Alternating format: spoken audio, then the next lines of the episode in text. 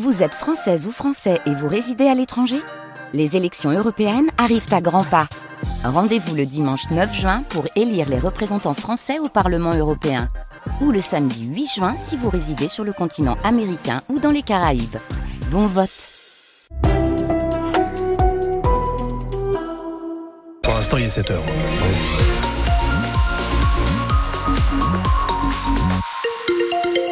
Un petit mot de la route pour vous dire que ça circule parfaitement bien euh, sur les grands axes euh, des Hauts-de-France. Donc euh, soyez extrêmement prudents et appelez-nous s'il y a un souci 0320 55 89 89. Louise Forbat, je me tourne vers vous pour connaître la météo du jour. Bien, on se réveille avec un ciel très couvert ce matin et ça devrait rester gris toute la journée.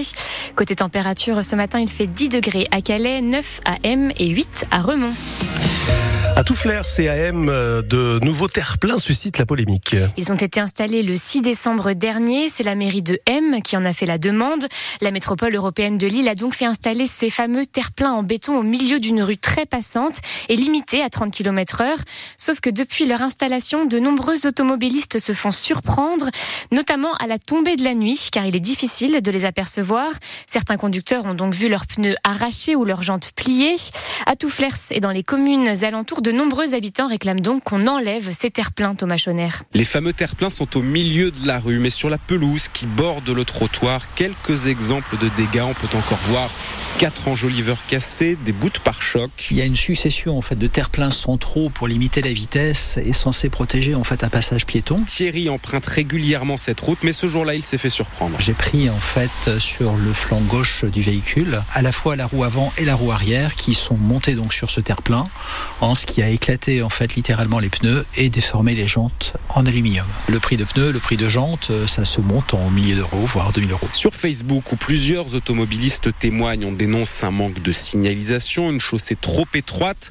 Depuis sa maison qui donne sur la rue, Angélique Aquaviva a compté, elle, plus d'une vingtaine d'accidents. On entendait toutes les cinq minutes. Elle a lancé une pétition pour que les terre-pleins soient remplacés par des dodanes. Là, le fait qu'ils ont mis ces plots, nous aussi, on se sent en danger. Rien qu'en sortant de notre maison, j'ai peur qu'une voiture heurte le plot et qu'elle dérive sur nous. Après avoir déjà fait installer deux balises en plastique, la métropole européenne de Lille prévoit de renforcer encore le marquage dans les prochaines semaines semaine. Lamel qui considère en revanche que ces terre-pleins sont conformes au regard de la vitesse qui est limitée dans cette rue à 30 km heure.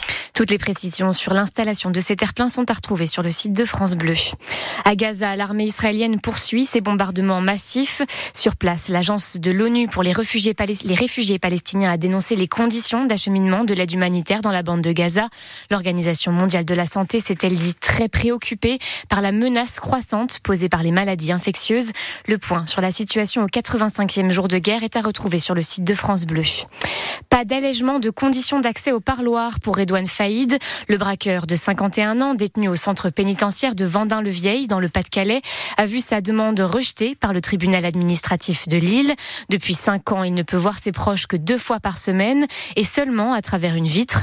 Redouane Faïd a 15 jours pour faire appel de cette décision. Après les inondations, certains sinistrés passent les fêtes de fin d'année au camping. Ils sont nombreux à être toujours dans l'attente d'une solution d'hébergement pérenne ou de nouvelles de leur assurance pour lancer des travaux dans leur logement. Alors en attendant, certains sinistrés ont trouvé refuge dans des campings de la région et passent les fêtes dans leur mobilhome. Jean-François Mass est propriétaire de plusieurs campings comme celui de Beau Séjour à Arc qui accueille cinq familles de sinistrés.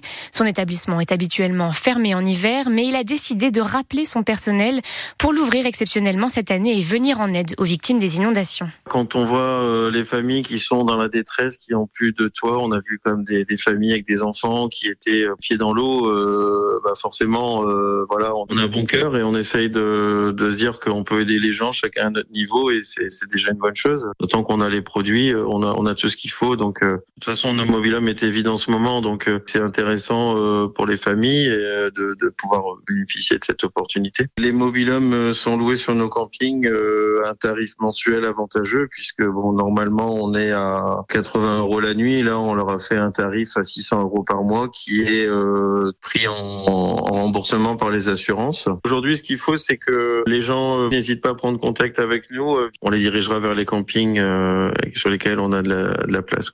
Des propos recueillis par Mathieu Tiscaron et de nouvelles communes du Nord et du Pas-de-Calais ont été reconnues cette semaine en état de catastrophe naturelle suite à cet épisode d'inondation.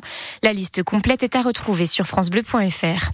Après les huîtres du bassin d'Arcachon, ce sont certaines huîtres de la Manche et du Calvados qui sont désormais interdites à la vente. Les préfectures des deux départements ont pris cette décision temporaire en raison de problèmes sanitaires. Comme dans le bassin d'Arcachon, cette interdiction est liée à des symptômes de gastro-entérite aiguë après consommation des crustacés. Un coup dur pour les ostréiculteurs pour qui les fêtes de fin d'année sont l'une des principales périodes de consommation de ces coquillages. Et pour le nouvel an, justement, vous faites peut-être partie de ceux qui ont décidé de le passer dans un cabaret. Ces établissements sont dans leurs ultimes préparatifs pour la soirée de demain. Le cabaret de Lick, par exemple, bouscule sa programmation habituelle pour la Cette année, il invite la magicienne Caroline Marx pour la soirée et installe même une piste de danse pour ses 280 invités.